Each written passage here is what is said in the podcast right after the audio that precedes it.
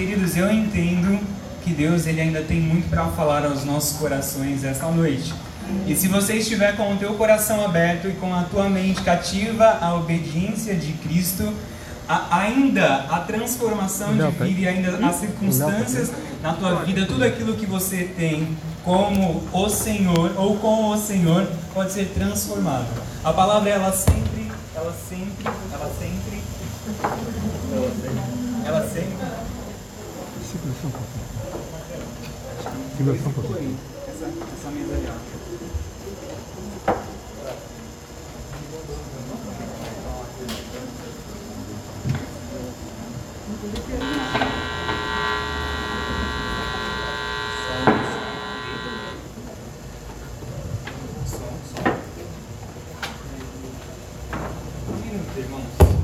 Ah, voltou, glória a Deus.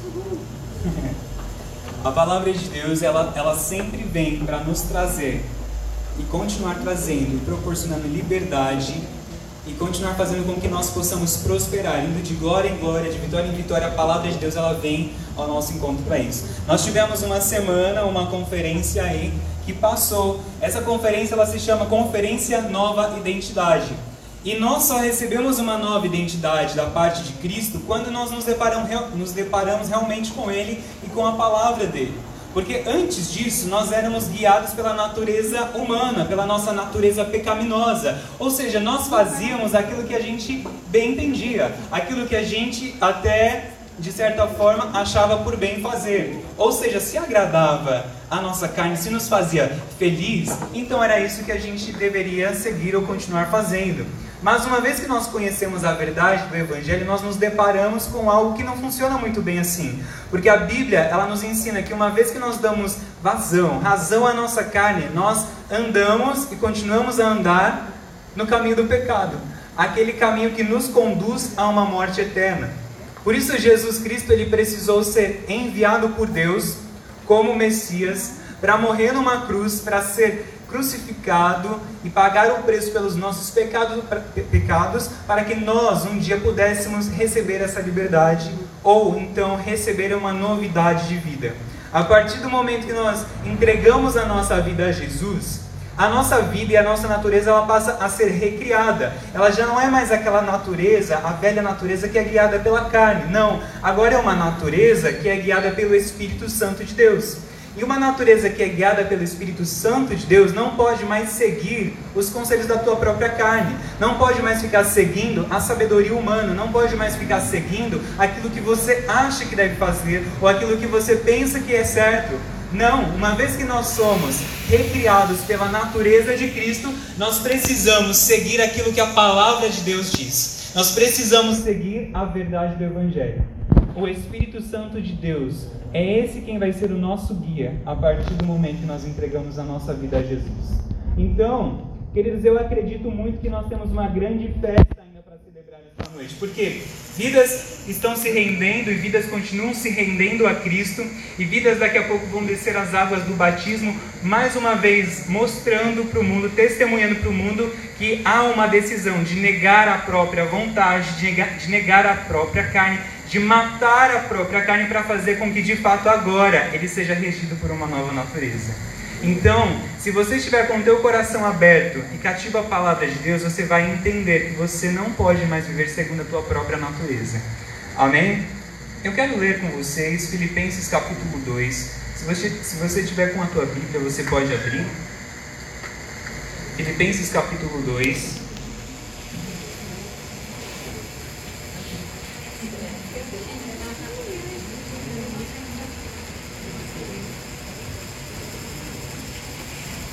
Como vocês estão muito quietinhos, quem achar, diga amém.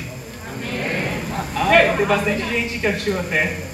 Filipenses capítulo 2, versículo 1, a palavra de Deus diz assim: Se por estarmos em Cristo nós temos alguma motivação, alguma exortação de amor, alguma comunhão no Espírito, alguma profunda afeição e compaixão, co completem a minha alegria, tendo o mesmo modo de pensar e o mesmo amor, um só espírito e uma só atitude. Nada façam por ambição egoísta ou por vaidade, mas Humildemente considerem uns aos outros superiores a si mesmos. Cada um cuide não somente dos seus interesses, mas também dos interesses dos outros. Versículo 5. Seja a atitude de vocês a mesma atitude de Cristo Jesus, que embora sendo Deus, não considerou que ser, não considerou ser igual a Deus. Era algo a que devia apegar-se, mas esvaziou-se a si mesmo, vindo a ser servo. Tornou-se semelhante aos homens e, sendo encontrado em forma humana, humilhou-se a si mesmo e foi obediente até a morte e morte de cruz. Por isso, Deus o exaltou à mais alta posição e lhe deu um nome que está acima de todo nome, para que ao nome de Jesus todo joelho se dobre no céu, na terra e debaixo da terra, e toda língua confesse que Jesus Cristo é o Senhor, para a glória de Deus Pai. Você pode dizer glória a Deus por isso? Amém. Queridos, eu preciso que você entenda, através desta palavra, eu, eu, eu não sei vocês, mas eu, por exemplo, me deparo em diversas situações no meu dia a dia, principalmente no meu trabalho, com pessoas que elas pensam em si mesmas. E elas costumam andar olhando para o próprio umbigo. Elas costumam fazer as coisas olhando para o próprio umbigo, ou seja, se está bom para ela, fechou. Não precisa estar tá bom para mais ninguém, não precisa agradar a mais ninguém porque está agradando a ela mesma. E nós estamos vivendo em um mundo e em uma sociedade que as pessoas elas estão o tempo todo olhando para o próprio umbigo, cuidando dos próprios interesses, cuidando da própria vida como uma vaidade, como que se não houvesse um próximo, como se não houvesse alguém que precisasse ser amado, como se não houvesse alguém que precisasse de compartilhar ou de receber algo compartilhado a respeito da vida de Jesus ou a respeito de uma bondade ou a respeito de uma caridade. As pessoas elas estão vivendo em torno de si mesmas. Existe como se fosse um, um mundinho dela própria onde ela acha que assim, ó, se tá bom para mim, então beleza. Se não tá bom, eu vou fazer um escarcel, eu vou fazer um barraco, vou fazer alguma coisa para que esteja bom para mim. Porque se não estiver bom para mim, então não, não serve, não presta. E vira e mexe, eu me deparo com pessoas assim, porque eu trabalho num lugar que normalmente me dá com dinheiro. E quando a gente coloca dinheiro ainda no contexto, piora. As coisas pioram porque as pessoas elas têm dentro dessa questão dinheiro a vaidade em querer algo mais, em segurar algo mais, em reter algo mais. As pessoas, é muito interessante, essa semana uma moça chegou e falou assim, Lucas, me dá uma opinião sincera. Aí eu já sou um pouquinho cara de pau. A pessoa falou assim, me dá uma opinião sincera.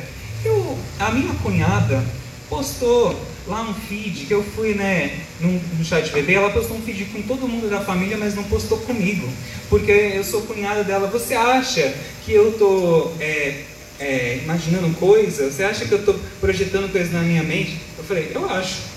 Eu falei, eu acho que você está pensando só em você, porque talvez ela nem pensou que você ia ficar chateada por uma coisa que ela fez. Ela só estava querendo mostrar que a família, dela, a família dela estava presente, eram familiares de longe, mas você só pensou em você mesma.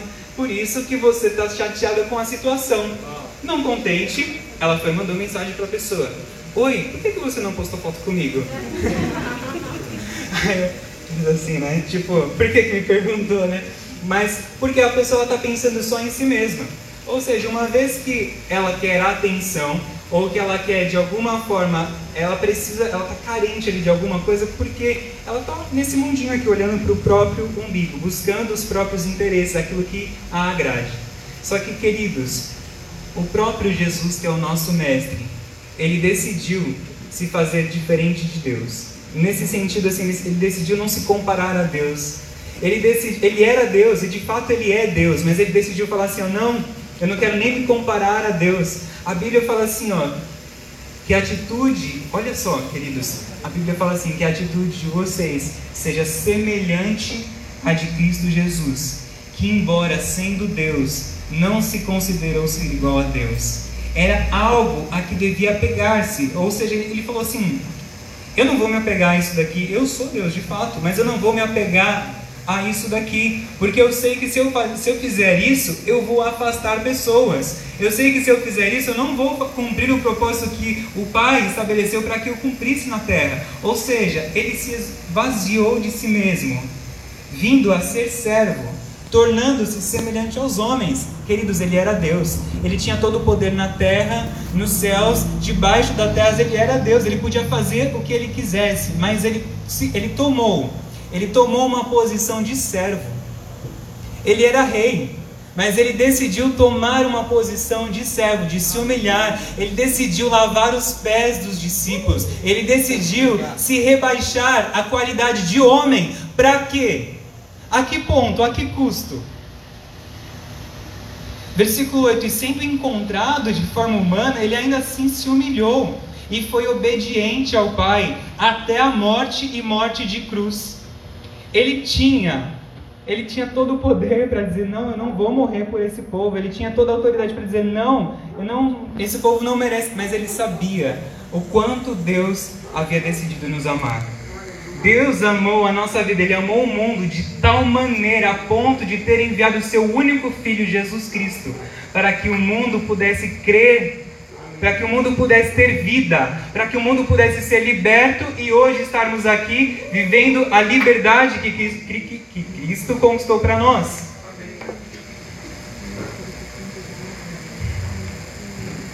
Por isso, depois dele fazer tudo isso, dele decidir se humilhar e se tornar servo, a Bíblia fala que por isso Deus decidiu o exaltar. Nós temos até um versículo que virou um chavão assim, né? Ah, os humilhados serão exaltados. E a gente ouve muito isso, mas isso não é bíblico. Eu preciso te falar que isso não é bíblico. Se você tiver com a tua Bíblia fácil ou quiser anotar, a palavra de Deus em Mateus 23, Mateus 23, 11 e 12. Mateus 23, 11 e 12.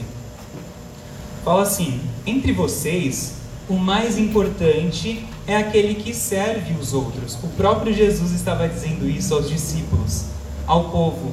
Entre vocês, o mais importante é aquele que serve. Não é aquele que quer se parecer grande, não é aquele que quer estar no palco e ser a estrela. Não. O mais importante é aquele que serve, é aquele que está ali varrendo, é aquele que está ali servindo de alguma forma, é aquele que está decidindo se doar por outra pessoa. Quem se engrandece será humilhado, mas quem se humilha, quem se humilha será engrandecido. Então não quer dizer que os humilhados serão exaltados. Não, não é esse o contexto. A Bíblia diz aquele que se humilha, se coloca na condição de servo, esse será exaltado. Porque a semelhança disso está refletida em Jesus. Ele cumpriu dessa forma para que nós pudéssemos vê-lo como um espelho e decidir fazer da mesma forma. Olha, o meu mestre, ele se humilhou e se tornou servo, para que da mesma forma agora eu possa me tornar servo, me humilhar. Versículo, Lucas 14, 11 vai falar basicamente a mesma coisa. Porque quem se engrandece será humilhado. Ou seja, tá lá, todo engrandecido, né? Bonitão. Ah, porque eu sou bom, porque eu faço, porque se eu, se eu ministrar, se eu fizer, vai acontecer. Não, não é isso a questão. A questão é aquele que está falando assim, ó, não, eu vou servir. Eu estou com meu coração disponível, coração de servo, coração pronto para lavar os pés. Esse sim, quem se humilha será engrandecido. Eu quero agora fazer um paralelo com vocês em 2 Samuel, 2 Samuel capítulo 6. 2 Samuel capítulo 6. Eu quero ler a partir do versículo. Deixa eu só ver aqui.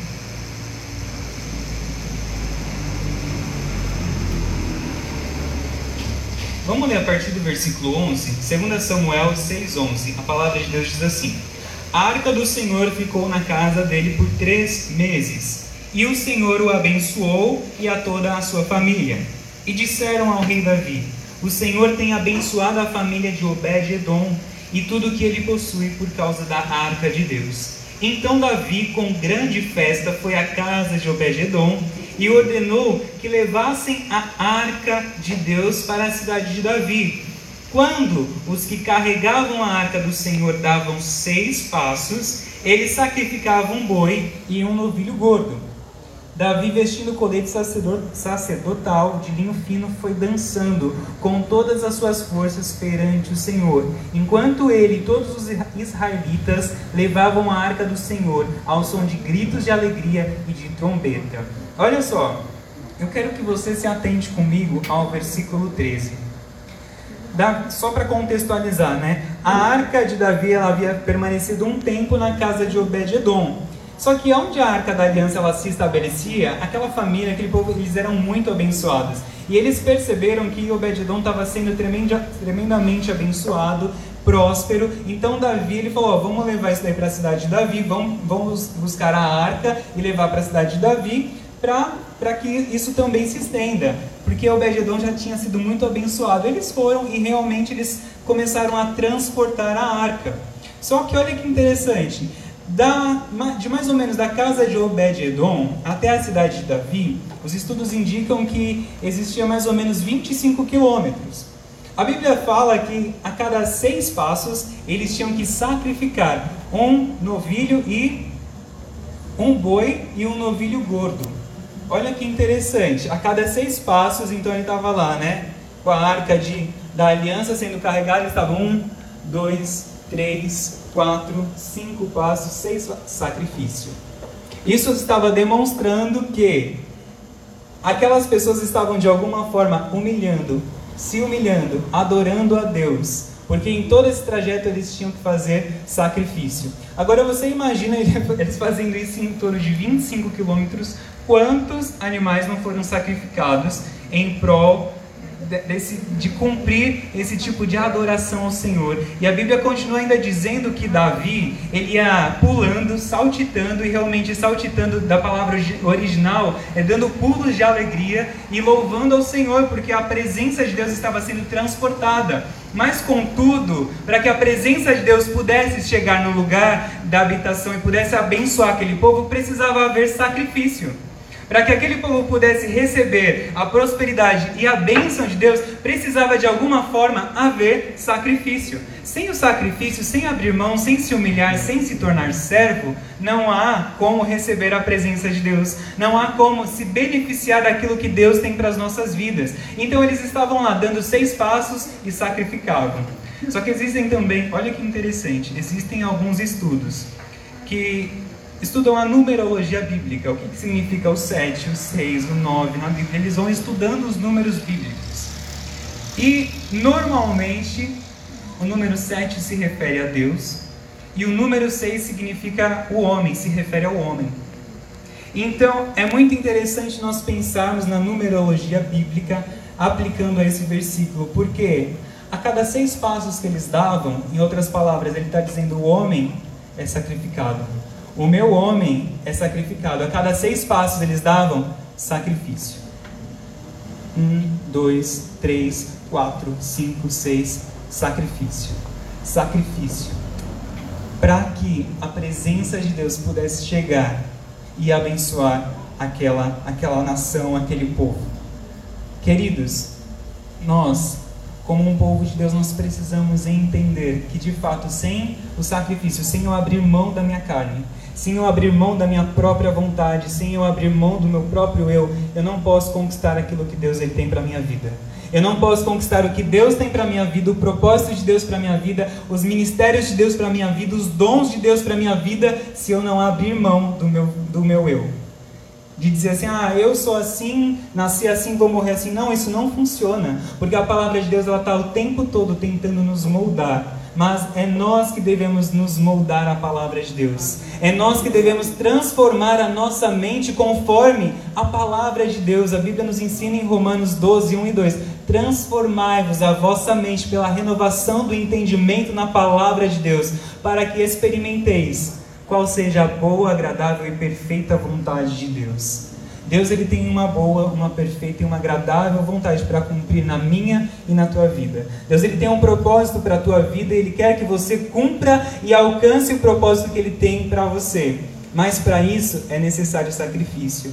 Para isso é necessário abrir mão. Para isso é necessário se humilhar e dizer: Senhor, eu quero ser como, como Jesus foi.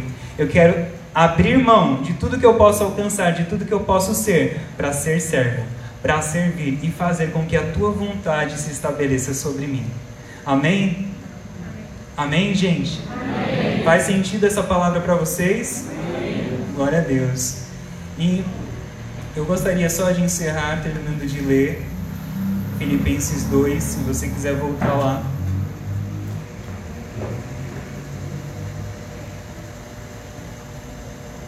Queridos, a, a palavra de Deus ela é, é grandiosa, ela nos ensina muito. E sendo, versículo 8, e sendo encontrado em forma humana, humilhou-se a si mesmo e foi obediente até a morte e morte de cruz. Por isso Deus o exaltou à mais alta posição e lhe deu o nome que está acima de todo nome, para que o nome de Jesus se dobre todo joelho, no céu, na terra e debaixo da terra, e toda língua confesse que Jesus Cristo é o Senhor, para a glória de Deus Pai. Existe agora uma autoridade sobre Jesus, ainda mais, porque agora ele está exaltado nas alturas. E ao nome de Jesus, todo joelho deve se dobrar. Ao nome de Jesus, toda enfermidade deve se dobrar ao nome de Jesus, toda, todo maligno deve se dobrar ao nome de Jesus, toda língua deve confessar que Ele é o Senhor, ao nome de Jesus existe todo o poder e autoridade. Só que a Bíblia também nos ensina que assim que nós passamos a fazer parte da família de Deus, nos tornamos uma nova criatura em Cristo, Ele nos colocou assentado juntamente ao lado de Cristo nas regiões celestiais, para que nós pudéssemos reinar para que nós pudéssemos estabelecer o reino, para que nós pudéssemos fazer a vontade do Pai. Que você, querido, possa entender que hoje é o momento que você precisa se esvaziar do seu próprio eu, do, da sua própria carne, das suas próprias vontades, para fazer a vontade do Pai acontecer sobre a tua vida. Que você possa entender que o Senhor, Ele deseja ardentemente que você esteja ao lado dele, fazendo a vontade de Deus. Que você possa com tudo isso, fechar essa conferência, esse final de semana, sabendo que por conta dessa nova identidade que você tem em Cristo, você pode muitas coisas naquele, agora sim, naquele que te fortalece, porque é Ele que está te guiando para fazer as coisas. É Ele que está estabelecendo a palavra e zelando para que a palavra seja cumprida sobre a tua vida. Amém? Eu gostaria que você fechasse seus olhos nesse momento.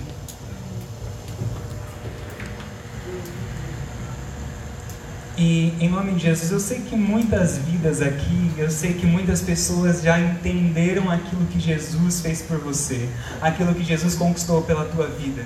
Mas eu gostaria de conhecer um pouquinho mais de você e saber do teu coração. Se você entende de fato aquilo que Jesus fez pela tua vida, se entregando naquela cruz, se tornando servo, se humilhando, e você deseja receber esse Jesus na tua vida, esse Jesus como Senhor e Salvador da tua vida. Se você deseja recebê-lo, eu gostaria que você levantasse a sua mão para que eu possa orar por você. Amém. Pode abaixar. Se você deseja, amém, pode abaixar. Amém. Glória a Deus. Se você decide receber Jesus, pode levantar a sua mão em nome de Jesus. Eu quero orar pela tua vida. Amém. Pode abaixar, pode abaixar. Senhor Jesus, nós declaramos, papai, nós declaramos vidas sendo transformadas esta noite.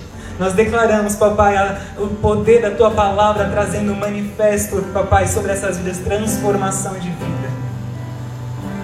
Eu gostaria que toda a igreja orasse comigo assim: Senhor Jesus, eu entrego a minha vida a ti. E eu quero ser servo como o Senhor foi.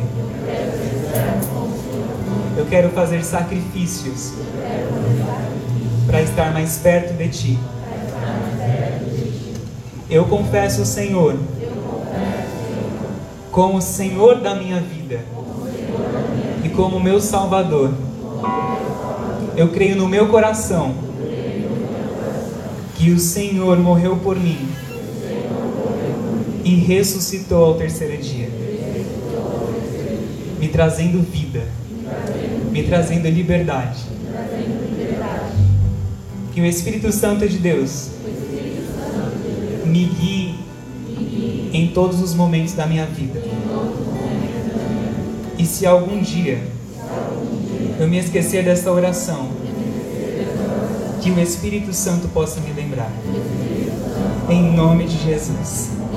Amém e amém. Louvado seja o Senhor Jesus. Você pode aplaudir o nome dele, porque em nome de Jesus todo joelho se dobra, toda língua confessa que Ele é Senhor. Ele é Senhor da nossa casa, de Atibaia, de bom Jesus dos, dos perdões. Ele é o Senhor do Brasil. Nós temos Jesus como nosso Senhor e nós louvamos a Ele por tudo isso.